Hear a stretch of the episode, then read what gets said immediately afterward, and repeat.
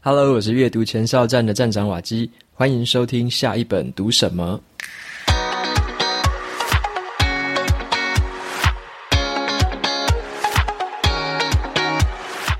在今天这集的节目里面，我想要跟大家分享的是很多人问我的问题，就是怎么样可以让读书的速度变快一点？怎么样可以读得更快、更多？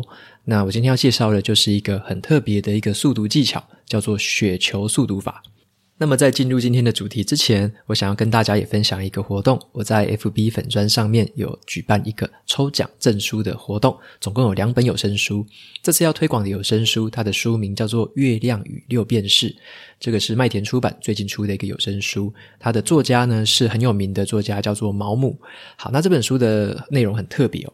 这本书取材的内容是之前这个印象派画家保罗高更的这个真人真事的这个生平。那他在讲的这个主角，他把它改编成叫做史崔兰。那史崔兰以前是一个过着优渥生活的证券经纪人。那家里有贤妻又有子女。那在他年到四十岁的时候呢，他突然就是回应他内心的呼唤，想要开始画画。他那时候才开始想要学画画，全心全力的投入画画。那时候他抛弃了呃，抛弃了妻子。然后也放弃家里的一切，抛弃原本优渥的生活。然后他先两手空空的就跑到巴黎去开始学画画。然后后来他又到南太平洋上面的大溪地，与那边的土著一起生活。那无论他是否能实现理想与热情，他只知道说，他只要不停的画，最后就算被众人唾骂、穷困潦倒、病痛缠身，他都在所不惜。然后只有看似这个冷酷无情的史崔兰他自己知道。在现实与理想的冲撞当中，他要的是百分之百的粉身碎骨。所以回到这本书的书名叫做《月亮与六便士》，月亮就是那崇高而不可企及的梦想，六便士是为了生存而不得不赚取的微薄收入。多少人只是胆怯的抬头看一眼月亮，又继续低头追逐赖以温饱的六便士。我自己在听完这本书之后，觉得非常的有意思。然后，尤其是有声书的部分，这个朗读员很像是一个那个配音员，所以你会可以可以看到说很多不同的角色，他会切换来切换去的，非常有意思，推荐给大家。所以，如果你有兴趣的话，可以在 Show Notes 里面找到我的这个活动的连接，点进去之后呢，你只要对贴文按赞、留言加公开分享。就有机会在一月十六号星期六晚上的十点之前参加这个活动。那我会抽出两个免费的有声书的兑换码给这个中奖的朋友们。好，那接下来就进入我们今天的主题，要介绍的这本书，书名就叫做《雪球速读法》。那他要教的方法也就叫做雪球速读法。这种方法呢，可以让你在三十分钟内就读完一本书。好，那接下来我会介绍，诶，为什么可以这么快？嗯，到底是用什么方法？是用什么技巧？好。所以，呃，很多人可能都会问自己说：我到底要怎么样可以把阅读的速度加快一点？可能诶，我加快两倍啊、五倍甚至十倍，有没有可能呢？或者是一个晚上多念好几本书？那其实，在这本书读完之后呢，我觉得速读其实是每一个人都可以学会的技巧，它并不是非常难或者说非常艰深的一个东西。待会听完我的介绍，你就会知道该怎么样做到这件事情。好，那首先我会跟大家说一下，为什么我想学速读呢？因为其实，呃，我在一开始学读书的时候，我那时候读的书比较硬一点。我那时候读的是《人类大历史》这本书，还有一本叫做《枪炮、病菌与钢铁》这两本书，其实都还蛮硬的历史书。那读起来的时候，其实没有那么容易，所以我读这两本书的时候，速度还蛮慢的，大概都读了超过一个月才把这本书读完。所以那个时候大概是两年前吧，就是开始学大量阅读的时候。那接着我就开始读了一些商管书啊，然后理财方面的，还有人物传记，以及现在有一些自我成长或者说职场领导管理部分的这个书籍。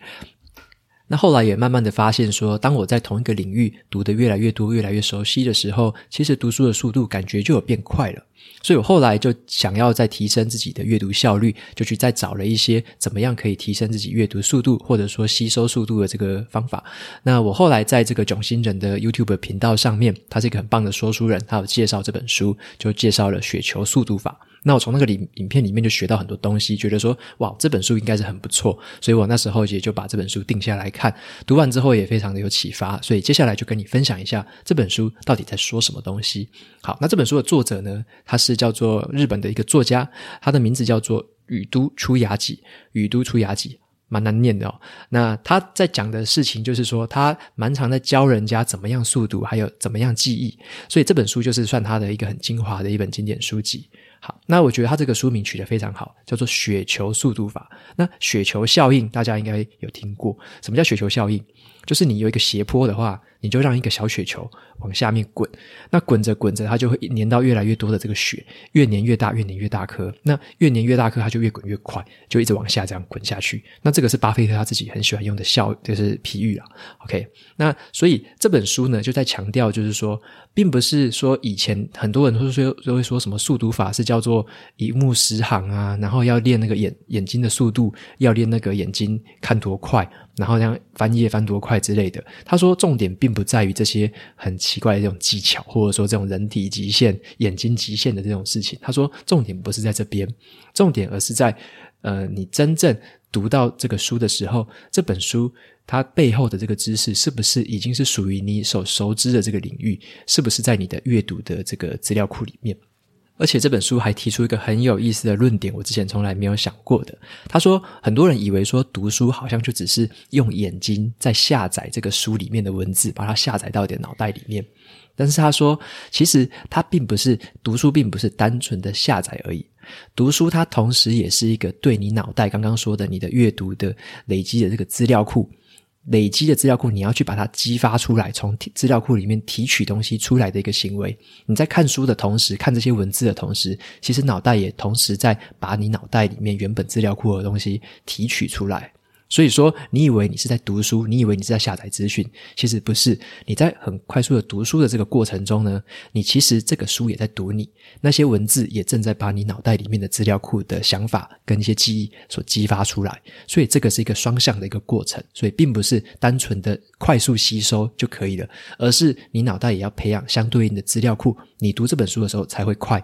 这个文字把你的脑袋里面的想法激发出来的时候，如果都是你熟悉的领域，如果都是你已经有一些连接、一些相关性的领域，那你这样子激发出来的这个效果才会好。所以读书是个双向的东西。所以接下来要讲的很重要的重点，就是这本书的最两个关键的精华，一个叫做高速大量的循环技巧，第二个叫做建立杂学资料库。那么，什么叫做高速大量的循环技巧？这边指的意思就是说，你读得快的时候，其实你反而更容易去理解内容，而且呢，在你第二次读的时候，会比你第一次读的时候读得更快。也就是你第三次、第四次读，一定都是比第一次读得更快。所以，这个就是高速大量循环技巧的应用。他用了很多的案例去说明说，你读那个书的时候，如果你是一个字一个字在读，其实反而效果会很差。就是你不但读得慢，而且你也不一定吸收得比较好。所以作者反而建议的方法是叫做很高速的、快速的读过去，也不是说你完全是闭着眼睛看过去了，而是说你用相对快的速度读过去，不要每个字每个字这样看。快速的读过去之后呢，读过一本书之后，再回来重复的读，读第二次、第三次，快速的这样的反复的循环，反而可以提升你对很多关键字或者说很多段落的这个印象。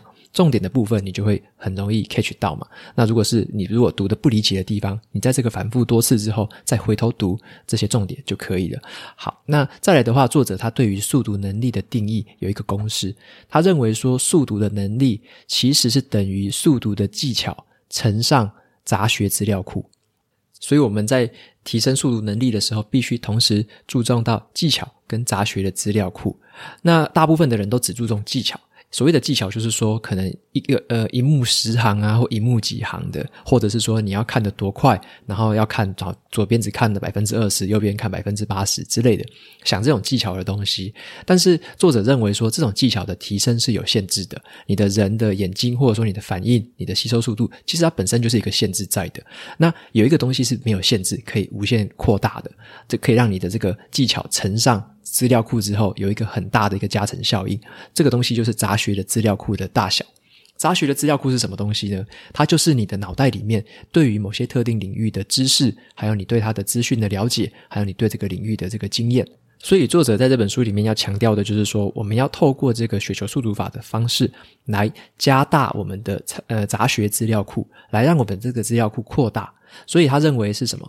快速读过书之后呢，你可以累积一些资料库，让资料库一直往上累积。累积了资料库之后呢，你自然而然正向循环，可以让你的阅读速度提升。那你的阅读速度提升之后呢，你这个累积资料库的效率也会再跟着提升。所以就是一个雪球的效应，会越滚越快。好，所以说这个方法是什么？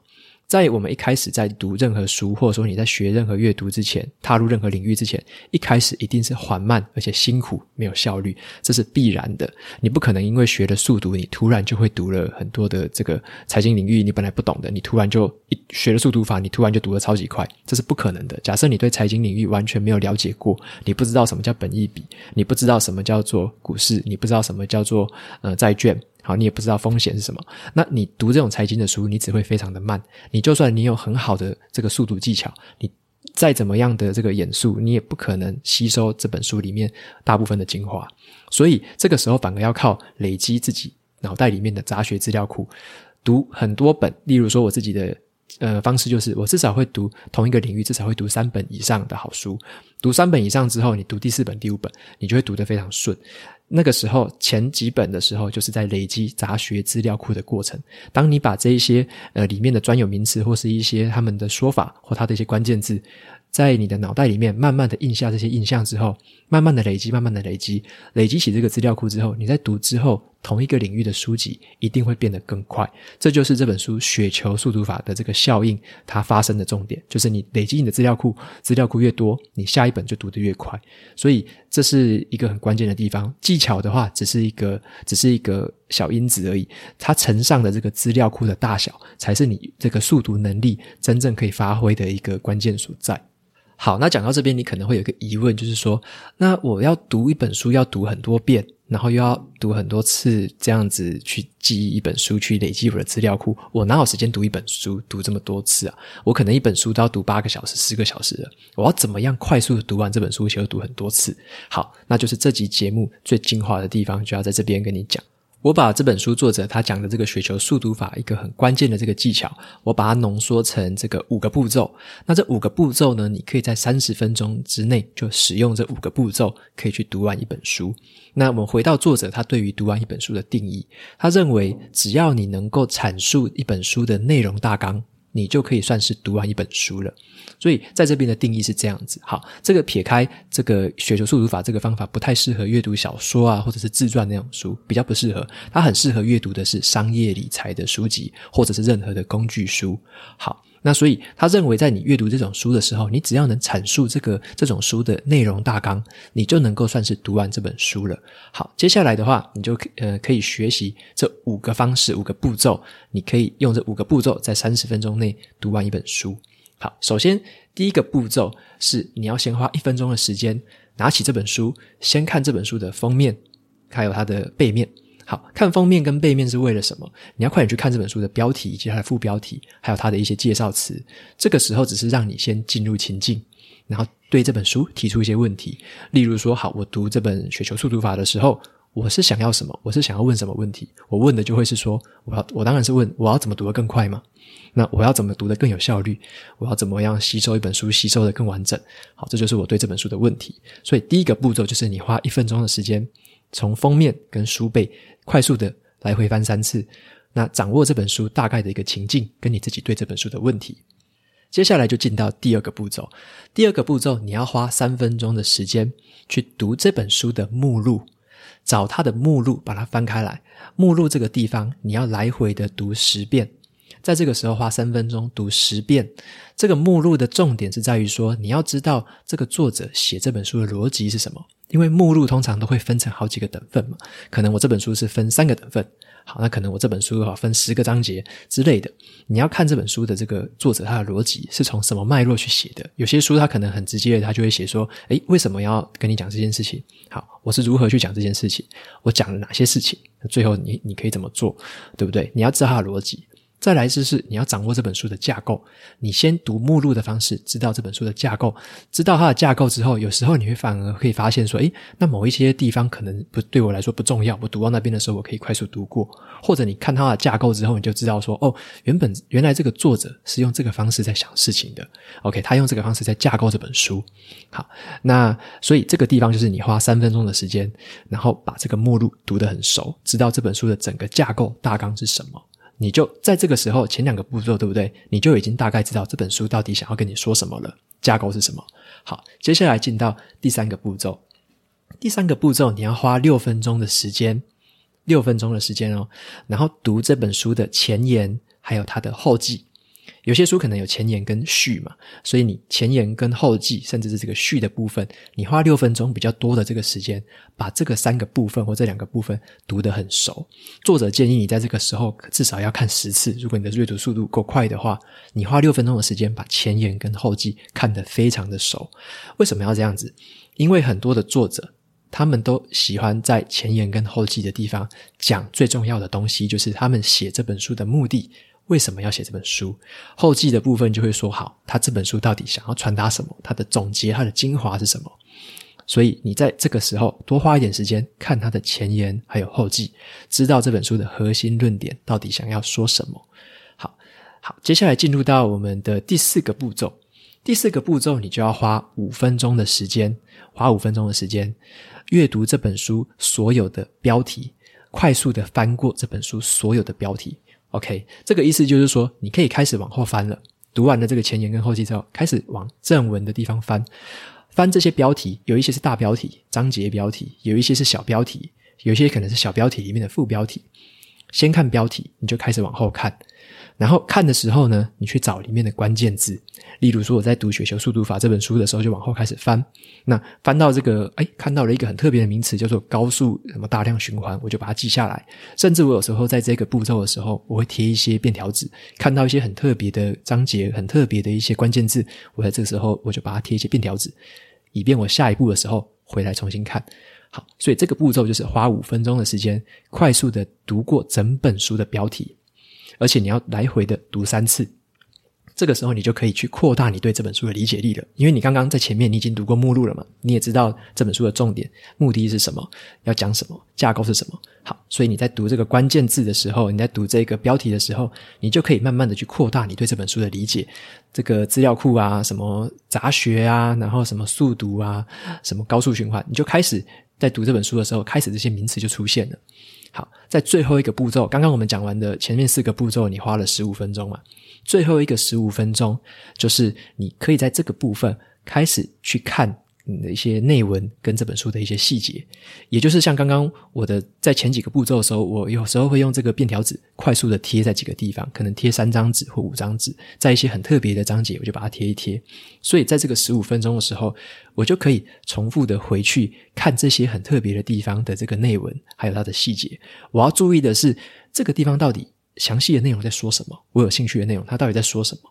它，然后在这边的时候，你可以慢慢的看，你可以比较舒服的在这个时候用比较慢的速度看这些内容，然后你可以跳跃式的看，因为你已经有这本书的架构了，所以你可能知道说，好，它的第一个段落在讲什么，我只要看第一个段落里面的哪一个标题，你就去那边看。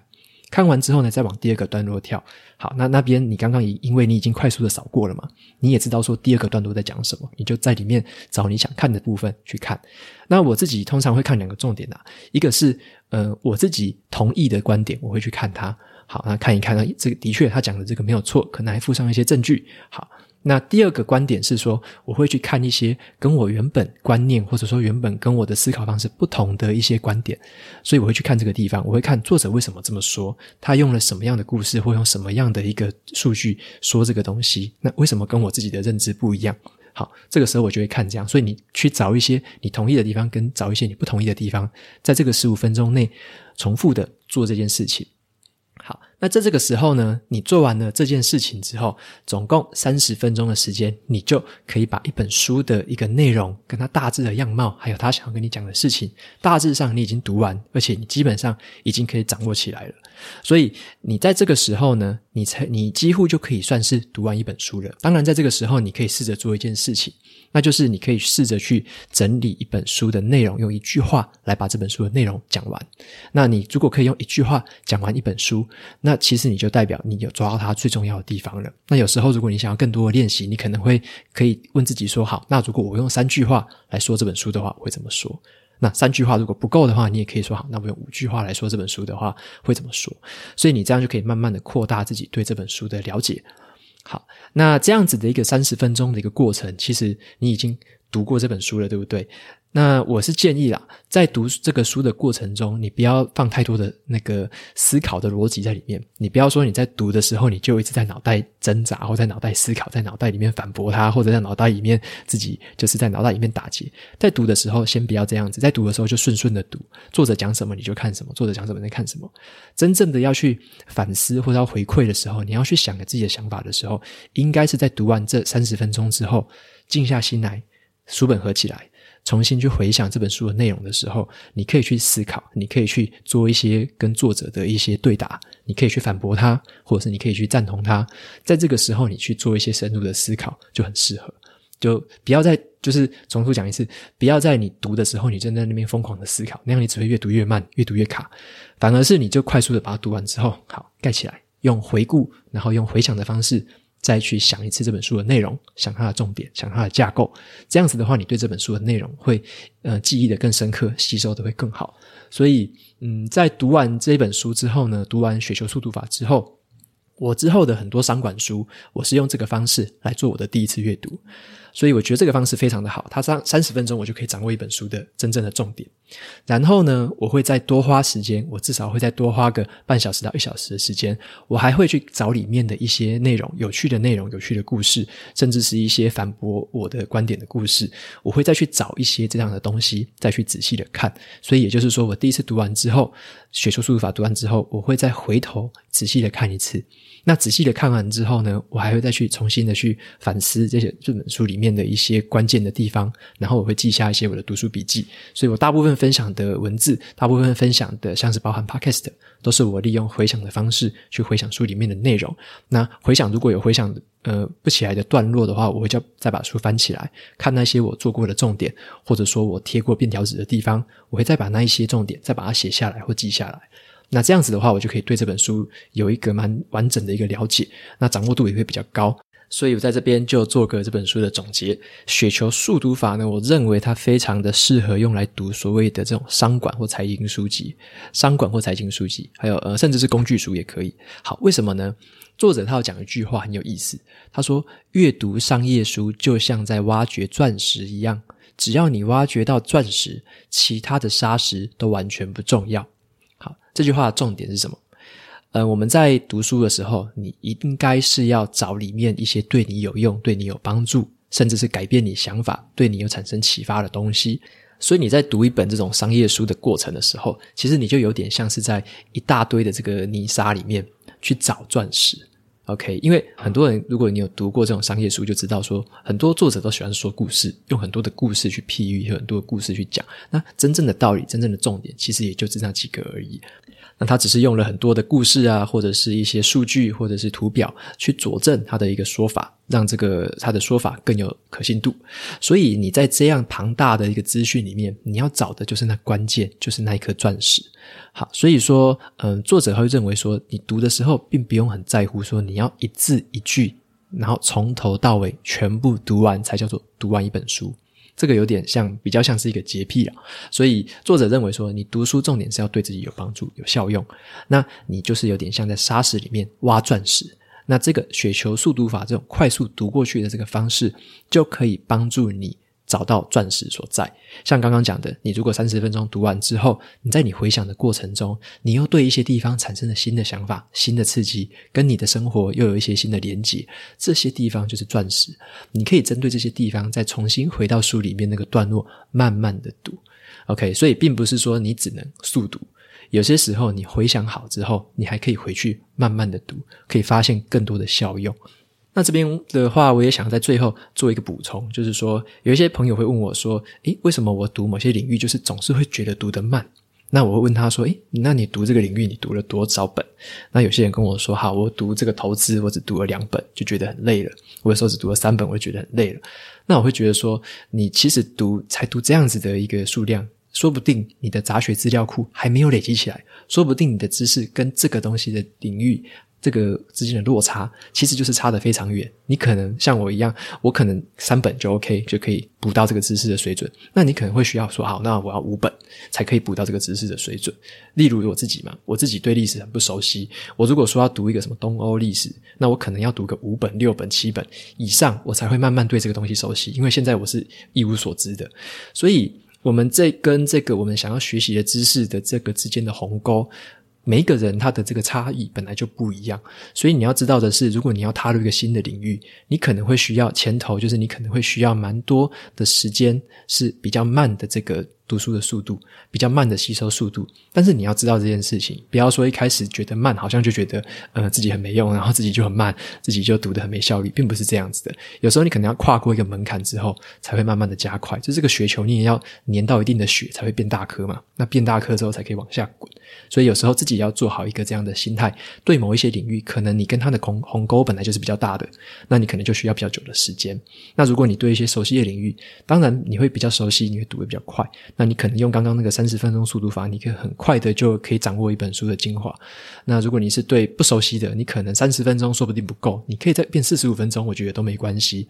接收一开始可以慢一点，慢慢来，之后会走得比较快。OK，那今天的分享就到这边。最后，我就照惯例，我们来念一下这个 Apple Podcast 上面的读者的留言。它是一个五星的评论，这个读者的名字叫做 R U 四 E M O N。OK，因为我不知道怎么发音哈。那他留的这个主题叫做“超值得推荐的 Podcast”。他说，从瓦基第一集的时候就 follow 了。我是经由 Podcast 发现阅读前哨站，然后再发现子弹笔记的。二零二零认识瓦基的时候，有启动改变目前生活的想法。虽然目前子弹笔记还是很难天天去写，然后晨间习惯的培养还在努力养成，但每一次听瓦基的 Podcast 就会激励自己一次，而且每次听瓦基分享的书都觉得很感兴趣，每个 Podcast 都不止听一次。谢谢瓦基的分享。觉得你在忙碌的工作之余有办法有余裕做这么多事，真的超强！我今年一定要开始改变，继续收听瓦基分享的书。OK，非常感谢这位读者的留言，那也很开心你也开始在对自己做改变了。虽然有些习惯或者说有些兴趣你还没有养成，但是我觉得这个只是迟早的事，因为你有开始。你就会慢慢的往前进，慢慢的累积。好，那非常感谢你的这个留言。然后你有提到说，在忙碌工作之余，啊，这个也跟大家说一个抱歉，因为眼尖的这个读者应该有发现说，我在上个礼拜日其实少发了一集，我有一集节目没有发。啊，我这一集是过了一个礼拜我才发的。好，那当然是因为这个工作上跟生活上有一些事情啦，就是嘎在一起，然后变成说上个周末是非常非常的忙，很满。